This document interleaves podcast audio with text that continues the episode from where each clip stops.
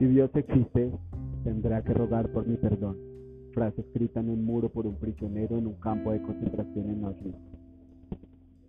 Y si realmente existe, y si nunca existió, y si es simplemente el fruto de una creación, de una mente. Bienvenidos a un podcast en el que hablaremos de ateísmo, de agnosticismo y de cosas varias.